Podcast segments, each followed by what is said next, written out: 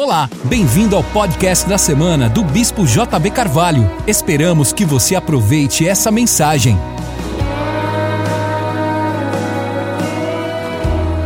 É que só vivia comigo em 1 Pedro capítulo 2.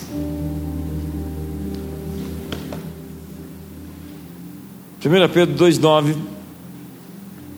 diz assim: Mas vós sois a geração eleita, o sacerdócio real, a nação santa, o povo adquirido, para que anuncieis as virtudes daquele que vos chamou das trevas para a sua maravilhosa luz. Passe algumas páginas, vamos até o livro de Apocalipse. Apocalipse 5, verso 10. 5, verso 10. E para o nosso Deus os fizestes reis e sacerdotes, e eles reinarão sobre a terra. E eles reinarão sobre o céu. É isso? Eles reinarão sobre a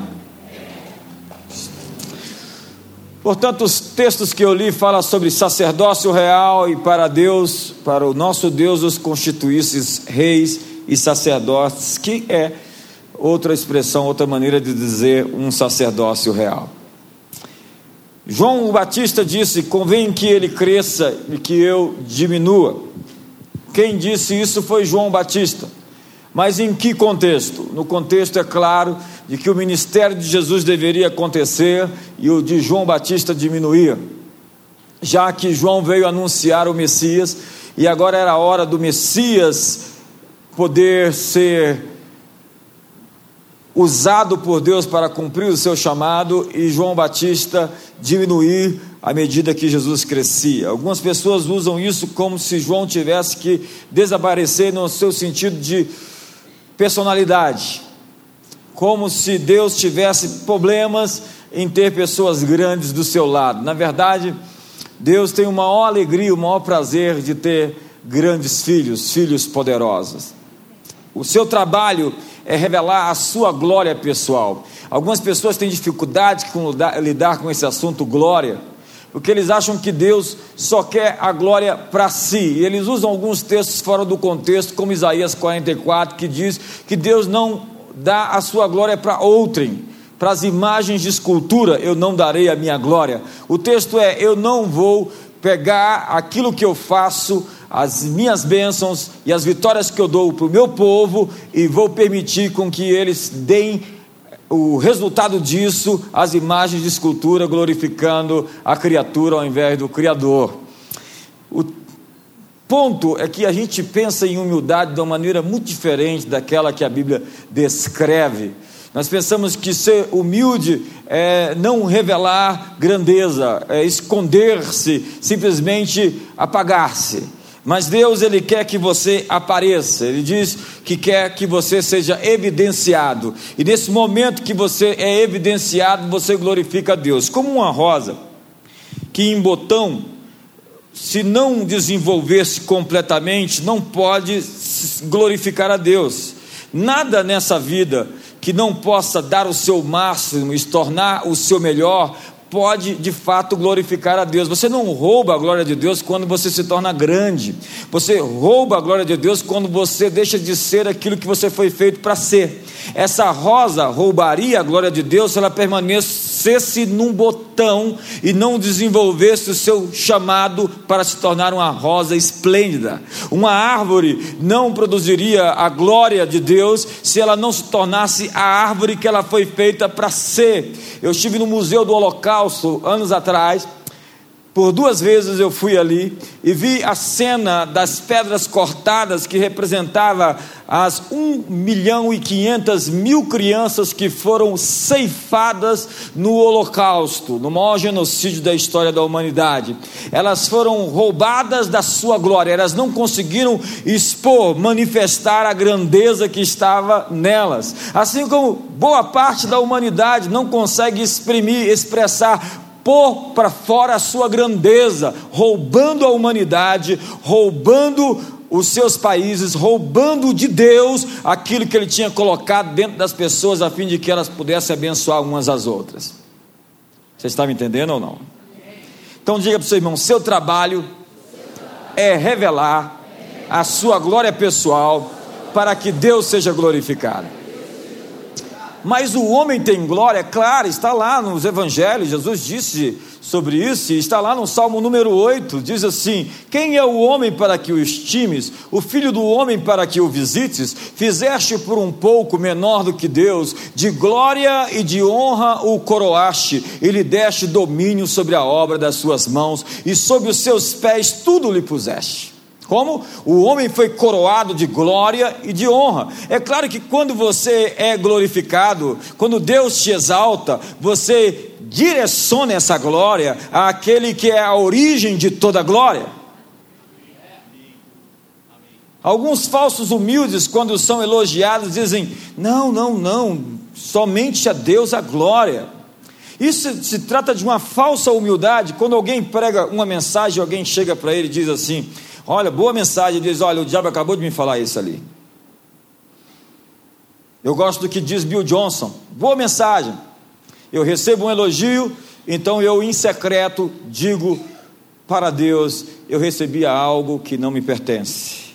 Quero entregar a Ti. É difícil para alguns que foram ensinados diferente. Para Deus ser glorificado, você precisa mostrar seu trabalho. Se você não mostrar seu trabalho, Deus não tem visibilidade. Jesus disse: Não se esconde o candeeiro debaixo do velador, mas se põe sobre o velador, para que apareçam as vossas boas obras, e os homens glorifiquem vosso Pai Celestial pelos vossos trabalhos. É isso que está escrito. Não se esconde a cidade iluminada. Jesus disse: Eu fiz o trabalho que era para ser feito, e com isso glorifiquei o teu nome. Jesus está dizendo: o trabalho que eu fiz glorificou o teu nome. Diga para o seu irmão: seu trabalho vai glorificar o nome de Deus.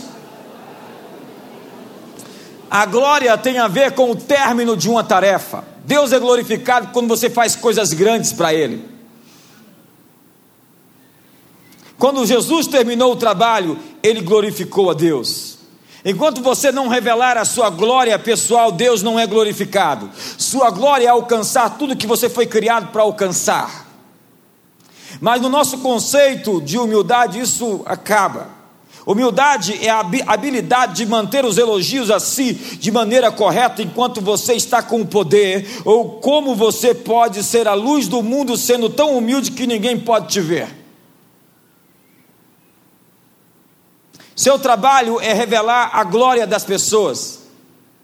Há em cada animal uma glória, há em cada criatura uma glória, há em cada ser uma glória nós vemos como por espelho a glória do Senhor. A glória do Senhor é vista na, neste mundo, ainda que seja por um instante, porque nós não estamos no mundo perfeito, estamos no mundo quebrado, em processo de transformação. Mas Deus nos promete que em breve esmagará Satanás debaixo dos nossos pés. A beleza deste mundo ela é assim momentânea, você observa algo tão perfeito e de repente, como uma bolha, bolha de sabão, ela se explode. Porque ainda estamos presos à corruptibilidade, como diz Romanos capítulo 8, verso 19, a ardente expectativa da criação aguarda a revelação dos filhos de Deus, na esperança de que a criação seja redimida do cativeiro, da corrupção, para a liberdade da glória dos filhos de Deus, e todos nós aguardamos a redenção dos nossos corpos, que é o último ponto a ser redimido. A humanidade está sendo redimida, corrupção alcançou toda a criação. Quando Adão caiu, toda a criação debaixo dele caiu também. Então a floresta caiu, os animais caíram. Mas a Bíblia diz que toda a terra está cheia da glória do Senhor. Santo, santo, santo é o Senhor dos exércitos. Toda a terra está cheia da sua glória. Então existe glória, mas você não pode é, medir a glória de um peixe voando, ou a glória de uma águia nadando. Você tem glória naquilo que você foi chamado para realizar, naquilo que você foi chamado para ser. É o que nós chamamos de convergência. O que é convergência? Convergência pode se resumir em duas frases: é isso que eu sou, é isso que eu nasci para fazer. É isso que eu sou, é isso que eu nasci para fazer.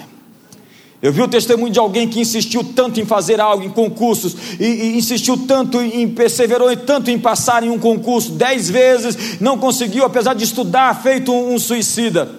E em um momento ele entendeu que era Deus não permitindo que ele assumisse aquela posição que iria impedir com que ele se tornasse o máximo que podia ser. Porque hoje as pessoas buscam estabilidade e conforto, ao invés de serem esticadas ao máximo que podem ser esticadas. Porque elas estão afim é de, na verdade, comodidade e uma boa aposentadoria. Quem pensa em aposentadoria é quem está prestes a morrer.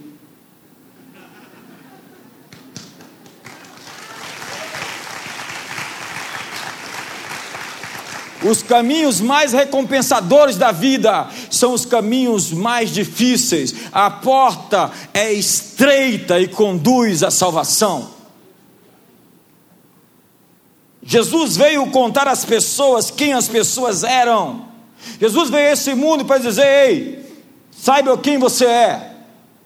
Você não é meramente um animal trabalhador, como diria Karl Marx. Você não é meramente um bípede sem asas, como diria Voltaire. Você é a excelência da criação de um Deus todo-poderoso.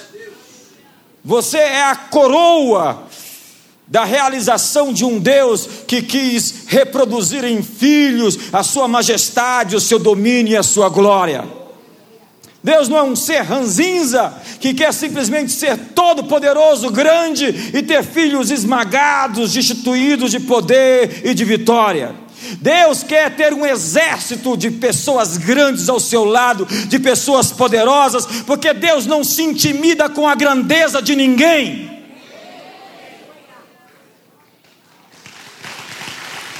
Algumas pessoas, quando vêm, é claro que algumas pessoas se ensoberbecem com tão pouco. Algumas pessoas se incham com tão pouco. Algumas pessoas ficam, mudam o, o, o nariz, a, a, a arrogância, na verdade, não é pensar muito de você. A arrogância é pensar menos dos outros. Quantos me entendem aqui? José foi esse protótipo de um rei sacerdote. Diga sacerdócio real. Diga comigo, reis e sacerdotes. Diga para o seu irmão, você é um rei e um sacerdote. José disse a Faraó: Faraó, me conte os seus sonhos. As interpretações são todas de Deus. José era um sacerdote real. Veja que ele ocupou a posição de grão-vizir. Ao interpretar o sonho do seu líder, ele ganhou o coração do seu líder.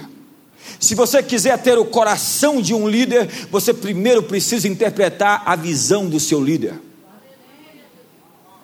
Tem pessoas que chegam para nós com muitos projetos, mas eu não costumo investir ou acreditar em projetos de alguém que ainda não conheceu a minha visão.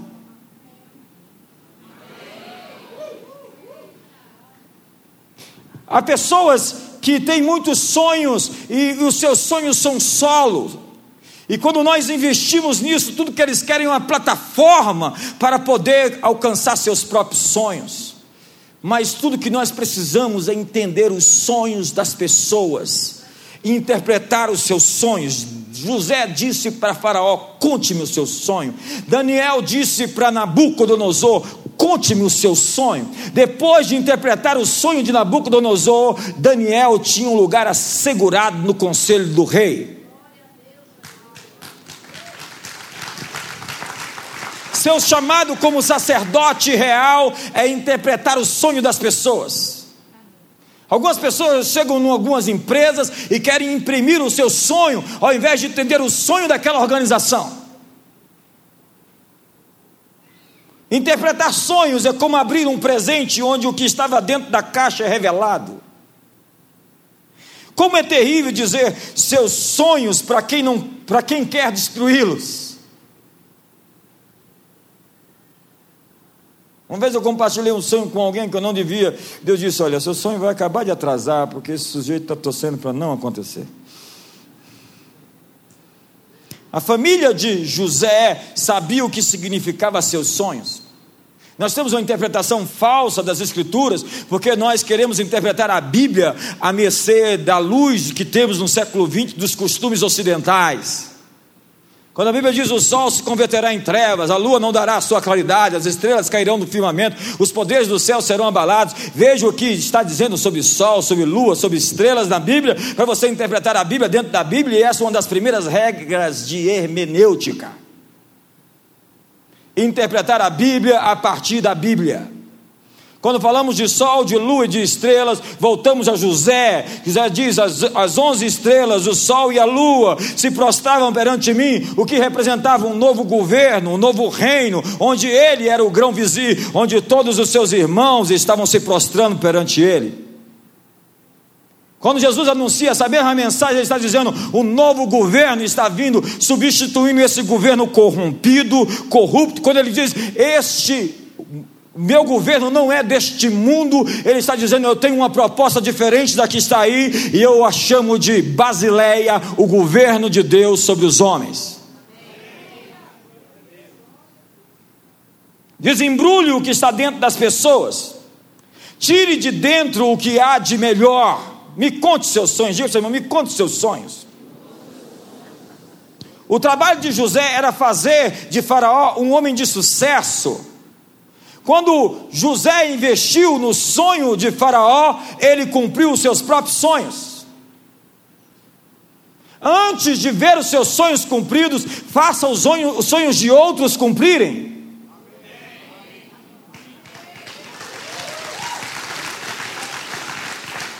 José cumpriu os sonhos de outros e assim teve seus sonhos cumpridos. José cuidou bem dos sonhos de Faraó, ele interpretou o sonho do seu líder e os seus sonhos se cumpriram. Faça as pessoas bem-sucedidas, cumpra os seus sonhos.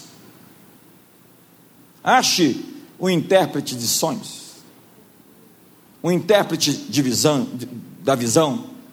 Sacerdotes reis oferecem esperança no mundo sem esperança. Eu estava ouvindo o prefeito, o ex-prefeito de Nova York, Rodolfo Giuliani. Ele disse que o trabalho de um líder é dar, é dar esperança às pessoas. Ele foi o prefeito que pegou Nova York com aquela grande confusão do 11 de setembro. E ele disse que ele olhava para as pessoas, elas estavam acabadas, desanimadas. Então ele levantou a moral das pessoas. Ele motivou as pessoas. Um líder não lê o que está nos jornais e repete. Um líder vê além da superfície, além do que o, horizonte se, se revela, além daquilo que pode se ver naturalmente. Porque tem coisas que os olhos não vê, só o coração é capaz de enxergar. E a esperança está crescendo. Hoje todos estão começando a crer que podem mudar o mundo. Nós não podemos somente ir para a igreja para ouvir um bom sermão, mas fomos chamados para mudar o mundo. Sacerdotes reais são pais de uma geração. A Bíblia diz que Deus tomou as chaves da mão de um sujeito que foi infiel, que era o guardador das chaves dos tesouros reais. E Deus diz: E eu vou dar as chaves a outro homem, a Eliakim a chave que abre ninguém fecha, fecha e ninguém abre, porque ele será como um pai para os moradores de Jerusalém. Líderes apostólicos são como pais, reis e sacerdotes são como pais, eles enxergam as pessoas não como uma presa, mas como pais, eles têm uma mentalidade de família. Deus diz: Eliakim será como um pai para os moradores. Nós precisamos de líderes políticos, econômicos, educacionais que sejam pais dessa cidade, pais desse país, que enxerguem as pessoas como filhos, filhos do Brasil. Deus quer levantar pais, que a liderança que Deus quer honrar é a liderança de pais, porque Ele mesmo é um pai, o Pai nosso que está no céu. Ele não é simplesmente um, o apóstolo nosso que está no céu, ele é o Pai. Nós vimos uma geração daqueles que se diziam representar a Deus, dar um mau testemunho terrível. E por causa disso, muita gente ficou vacinada contra Deus e contra o Evangelho. E vimos uma geração de pessoas dizerem que não querem mais a Deus por causa daqueles que representaram mal a Deus no passado. Mas eu vim aqui lhe informar que essa geração está passando e uma nova geração de pais apostólicos está surgindo e emergindo, líderes que vão cuidar de pessoas e vão esticá-las ao máximo. Sacerdotes reais são adoradores. Para ser um adorador, você não precisa aparecer com a faixa Jesus escrita na testa. Se alguns de nós fôssemos criar o mundo, eu acho que no nascer do sol iríamos colocar: Foi eu quem fiz o sol, junto assim uma letra bem grande porque eles precisam ser totalmente explícitos para manifestar a sua fé quando os filhos das trevas são mais prudentes do que os filhos da luz, quando eles trabalham com subjetividades, com entrelinhas, eles impõem conceitos em músicas, em filmes, em uma série de situações a fim de manietar, de controlar, de manipular a vida das pessoas, e nós precisamos ser totalmente evangeliqueis falar uma linguagem totalmente eclesiástica. Glória a Deus, está amarrado, está repreendido, aleluia, e perturbar as pessoas com o evangelho, encher a paciência delas. Às vezes você precisa se vestir como um egípcio e falar como um egípcio, como fez José. Conhecer o idioma do Egito, o idioma do comércio, da política, o idioma dos inimigos. Primeiro você entra no sistema e depois mostra resultados que ninguém mais consegue. Foi isso que José fez. Em 15 minutos, numa audiência, Faraó olhou e disse: Você é esse cara. Ele se preparou a vida inteira para uma audiência, um momento que mudou a vida dele para sempre. Saiu da papuda e se tornou o presidente.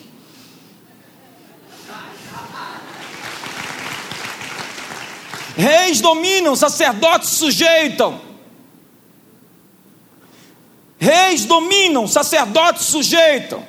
Reis sacerdotes. A primeira vez que a palavra louvor aparece na Bíblia, não tinha nenhuma música tocando, não tinham instrumentos, só havia um monte, lenha e sacrifício. Porque é isso que significa louvor sacrifício. A primeira vez que essa palavra foi usada foi quando Abraão levou seu filho Isaac ao Monte Moriá. A palavra tem a ver somente com o fato de que se você está ou não disposto a entregar o que você tem de mais valioso para você, isso é louvor. Quando diz sacrifícios de louvor, fruto dos lábios que confessam o seu nome. Ah, eu não vou na igreja, eu não estou com vontade. Você não sabe o que é louvor. Ah, eu não quero adorar, não sinto vontade. Você não sabe o que é louvor. Na verdade, eu estou sentindo de me separar. Você não tem essa opção. Se você é um adorador, você não tem essa opção porque a palavra adorador significa prostrador. E Deus procura prostradores, não prostradores que se prostam ritualmente, liturgicamente, que vão no culto e se prostram, e lá fora estão eretos, sem uma vida rendida, submetida, quando a sua vontade está sendo sujeita, sacrificada à vontade do Criador. Adorador é aquele que Deus não precisa conversar muito para convencê-lo a fazer algo.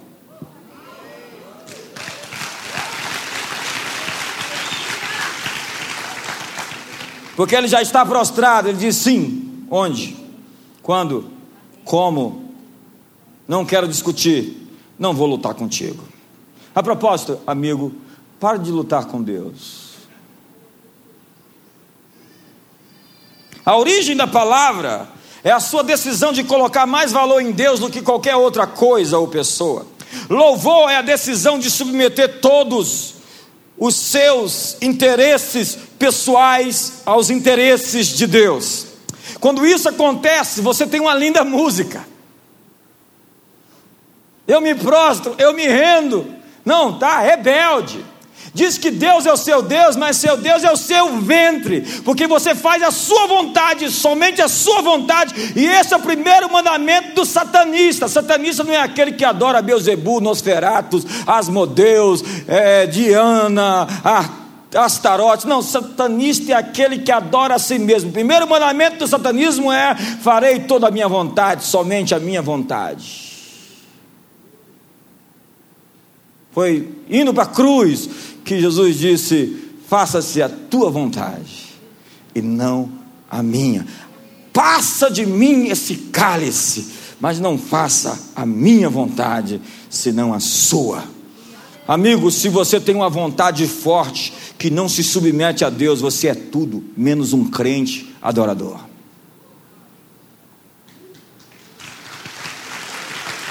Essas palmas não estão muito adoradoras hoje. A Bíblia diz: uma vez completa a vossa submissão, estão prontos para punir toda desobediência. Uma vez completa a vossa obediência, vocês estão prontos para punir toda desobediência. Uma vez prostrado e rendido perante Deus, todos os seus inimigos vão se prostrar perante você. Lá a igreja de Filadélfia, Deus diz: porque você está prostrado, eu farei com que os teus inimigos, a sinagoga de Satanás, se prostrem perante ti. É a mesma palavra, proscrunete, prostração, adoração. Adorado, quando você se torna um adorador, prostrado perante Deus, não existe nada que o inimigo faça que vai ficar de pé diante de você.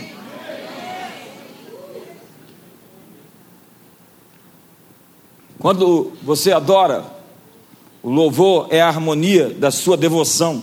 Devoção tem a ver com sacrifício. Deus não te pede todo dia para sacrificar seu filho único. Esse foi um teste para Abraão. Seu louvor só é poderoso uma vez que você está disposto a sacrificar o que quer por aquilo que Deus quer. É a harmonia com a vontade dele que gera a sincronização entre céus e terra, e Deus libera a atividade dos céus na terra. Só vem fogo no altar onde o altar tem sacrifício. Se o altar não tem sacrifício, não tem fogo. Se falta fogo na sua vida, é porque falta sacrifício.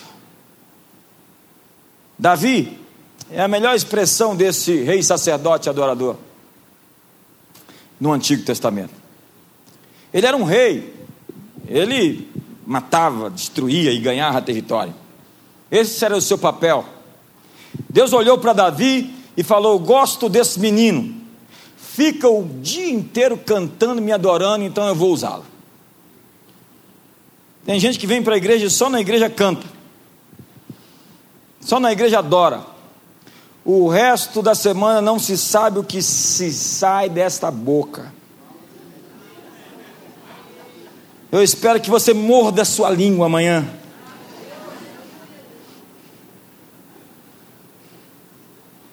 Davi era um adorador, um guerreiro. Ele foi o primeiro a conciliar a unção sacerdotal com a unção de rei, do domínio. Ele dominava para frente, é, horizontalmente, e ele rendia verticalmente. Um rei sacerdote é alguém que conquista e sujeita. O, a palavra que Deus disse para Adão e Eva foi: vocês dominem e sujeitem. Diga dominar, dominar. e sujeitar. Davi então se tornou um arquétipo, um modelo. Deus tinha sacerdotes e reis, Davi era os dois. Reis controlam a terra, sacerdotes trazem a atmosfera dos céus. Reis tocam aquilo que tem a ver com a terra, sacerdotes tocam os céus. Nós devemos ser os maiores distribuidores de sabedoria. Nós somos a única fonte. Nós não somos a única fonte, perdão, mas somos privilegiados de poder aí uma fonte sem fim. Nosso chamado é, pra, é dar para essa cidade coisas que ela nunca viu. olhos não viram, ouvidos não ouviram, não penetrou no coração humano que Deus tem preparado para os seus, mas o Espírito nolas revelou. Nós somos distribuidores do céu na terra. Nós temos acesso aos tesouros celestiais. Devemos liberar o céu sobre a cidade. Seu papel é ser um distribuidor de alegria, paz, gozo e justiça, porque é isso que é o reino de Deus: justiça, gozo, paz e alegria. Não é comida nem bebida. Quando somos abundantes, damos às pessoas o que elas nunca viram. Recebemos sonhos para representar Deus na terra. Zefanete Paneá, José, tem o poder da vida e da morte na mão. Ele podia mandar qualquer pessoa morrer, ou qualquer pessoa podia preservar a vida. Ele tinha o poder da pena capital. Mas em momento nenhum José usou a sua amargura para destruir seus irmãos que haviam o traído, ou a mulher de Potifar que havia mentido para ele. Nós fazemos parte de um outro reino, nós não podemos operar nas regras do sistema do mundo. Não dá para fazer parte de um reino e usar a maneira do outro reino de atuar. Não dá para dizer que é parte de um reino onde não existe mentira e viver sob o engano. Somos chamados para brilhar, para que as pessoas prestem atenção no que nós temos, que não é nosso, mas que recebemos de graça e está disponível a todos. É no louvor que encontramos estratégias para nossa conquista. É no louvor que nós sujeitamos as coisas. Reis dominam, sacerdotes sujeitam. Davi expandiu seu domínio geográfico. O tabernáculo de Davi era a expressão física de duas realidades atuando juntas, céu e terra. Essa é a visão de Deus, é a parousia, a fusão entre dois mundos. Venha o teu reino, Maranatá, Vem, Senhor Jesus. Não é uma fuga, um escape, uma tentativa de se livrar desse mundo, senão trazer um outro mundo a este mundo, um outro governo a esse mundo. O sistema do mundo jaz no maligno. A proposta de Deus é um novo governo onde habita justiça e equidade. Nós somos representantes desse reino, somos embaixadores desse reino. Nós somos reis e sacerdotes na terra que representam a Deus. E as pessoas esperam isso de nós. Quando elas nos olham fazendo qualquer coisa errada, elas vão dizer: Olha, mas como você pode fazer isso? Elas não esperam isso de outros que não carregam o nome de Deus. Elas não vão criticar qualquer pessoa que não diga ser a luz do mundo ou o sal da terra, ou que siga Jesus, de viver de conformidade com aquilo que diz que acredita. Mas todos nós, como luz do mundo, se tropeçarmos ali naquela esquina, alguém vai ver e vai dizer: opa, olha ali, foi o crente que tropeçou.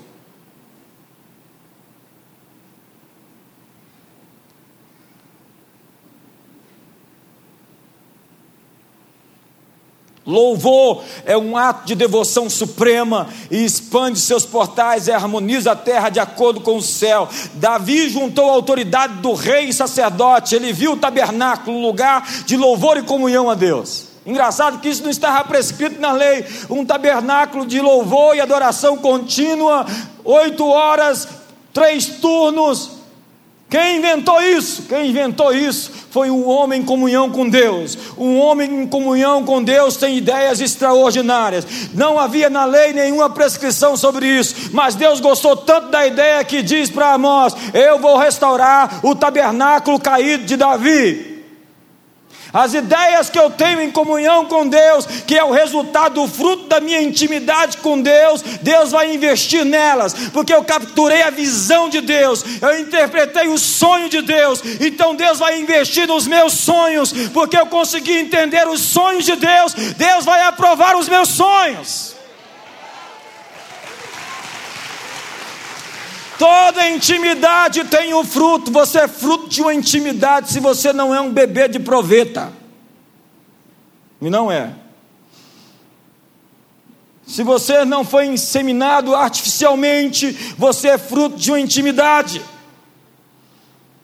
Toda intimidade tem um fruto, tem um resultado. Sua intimidade com Deus tem que produzir um, um resultado. É na presença de Deus que eu fico forte. Tem muita gente dizendo: Ah, eu estou fraco, estou sem fé, porque você não anda na presença de Deus como devia, porque você está quebrando seus votos como Sansão. Sansão ficou sem força porque quebrou todos os seus votos. Ficou lá assistindo a Netflix, aqueles seriados que não deveria assistir Aí depois ficou perturbado, sonhando com aquilo, e achando que era o diabo, era o diabo mesmo.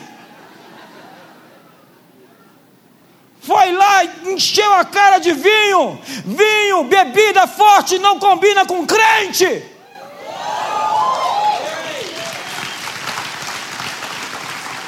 Pastor, então só quer dizer que eu não posso beber uma taça? Pode. Mas se você ficar bêbado, Tá mal, vai ficar, como diz aqui a turma aqui da igreja, deu ruim.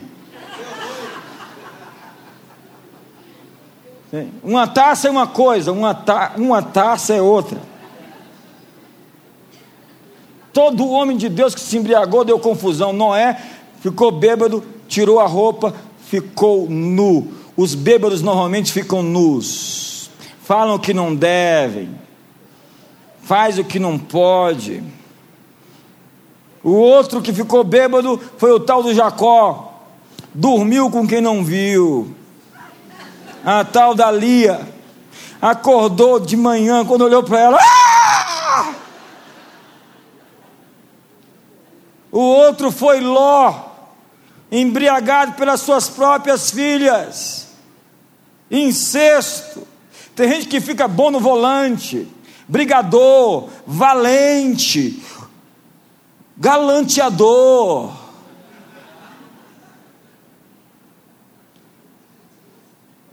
Não vos embriagueis com vinho, mas enchei-vos do Espírito Santo.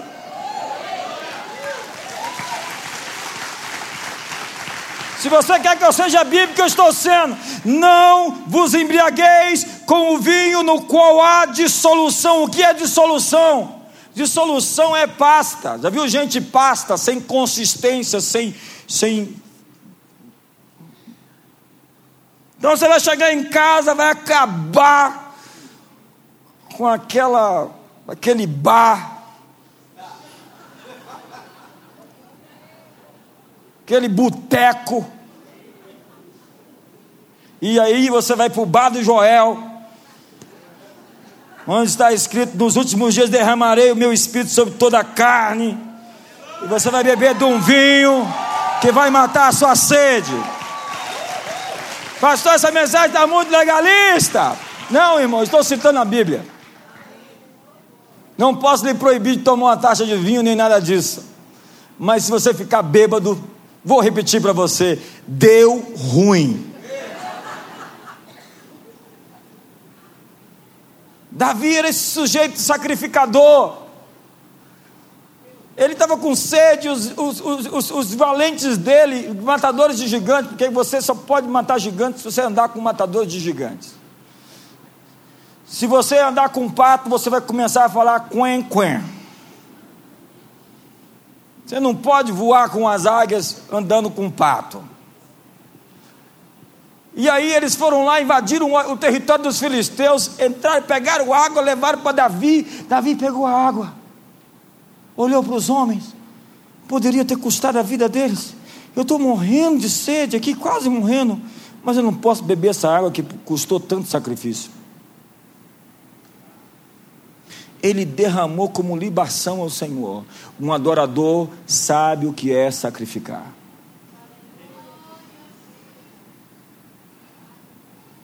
O tabernáculo de Davi administra o louvor e a guerra.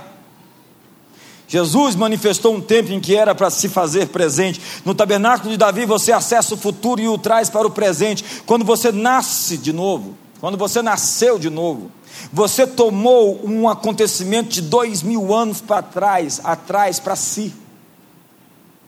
Você entrou em um alinhamento com o poder da era que está por vir, que foi inaugurada na cruz, e você pode manifestar isso no presente agora.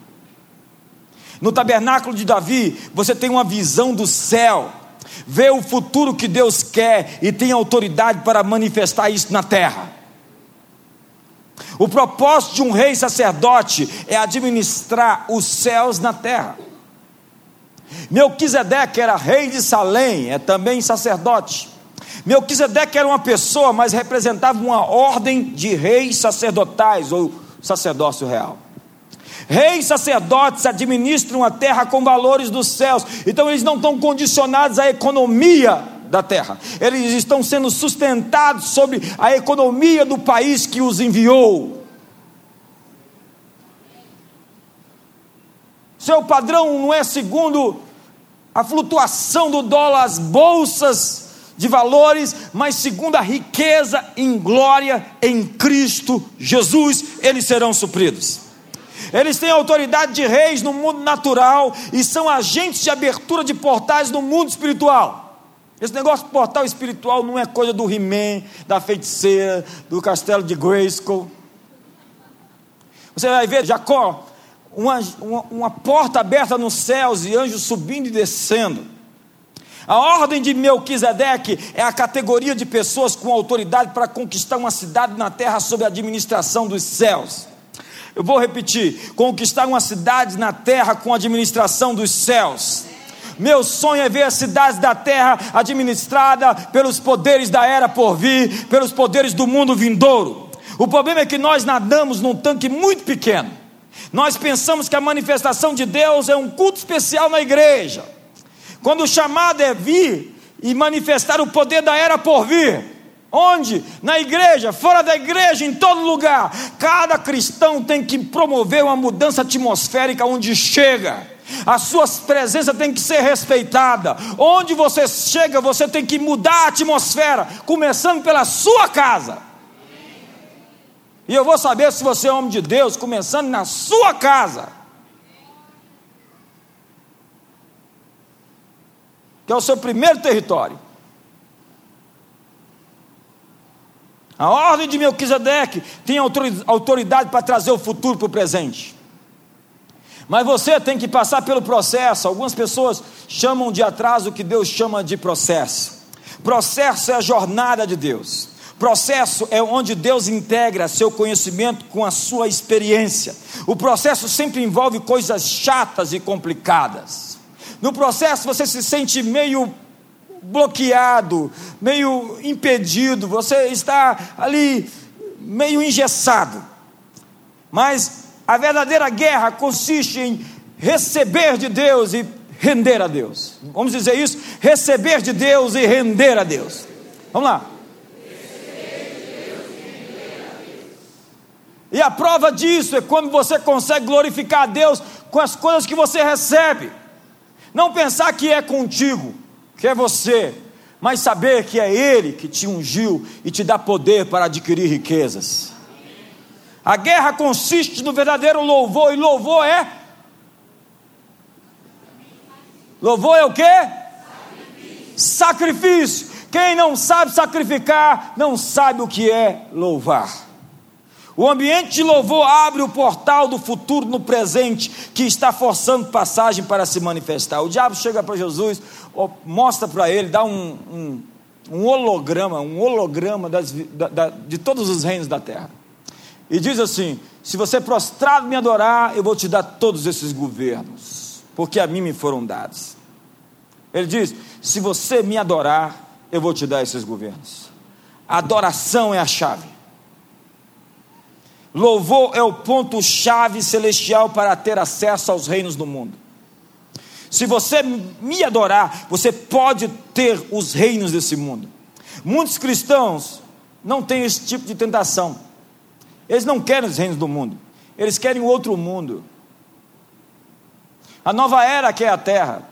Os muçulmanos querem discipular as nações através da Sharia.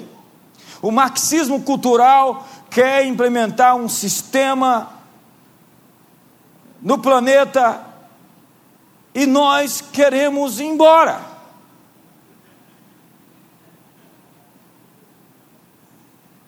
Satanás mostrou os reinos do mundo, o poder da autoridade de dominar o mundo. Eu dou a quem quiser, ele roubou de Adão. Nós podemos arrumar a economia, acabar com a guerra, acabar com a fome. A igreja pode, se quiser, fazer. O templo de Salomão foi construído para isso. É uma oração para as nações, não somente para demonstrar meia dúzia de milagres. A gente fica satisfeito com alguns milagres na igreja. Mas Deus quer muito mais do que alguns, algumas pessoas com câncer sendo curadas. Deus quer invadir o planeta. Deus quer tocar cada cidadão. Deus quer dar um abraço em cada pessoa. Deus quer cumprir o que ele disse naquela cruz: quando eu for levantado, atrairei a todos a mim. Você tem um vislumbre do céu na terra. Quando você lê Apocalipse 21, você sabe como é que termina? As nações convertidas, rendidas, prostradas. Ah, pastor, não é isso que vemos. Vemos uma Europa morta, seca. Vemos uma América em processo de apostasia. Vemos um Brasil começando a dar sinais de vida.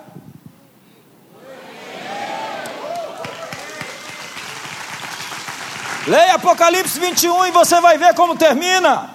Billy Graham diz: Eu sei como as coisas, eu, sei, eu, eu li a última página. As nações que são salvas vão andar alinhadas com o, o Senhor dos Senhores, com o Rei dos Reis, e vão manifestar a sua glória. Quando Jesus foi tentado, ele poderia fazer tudo, poderia ter tudo caso louvasse, simplesmente se prostrasse.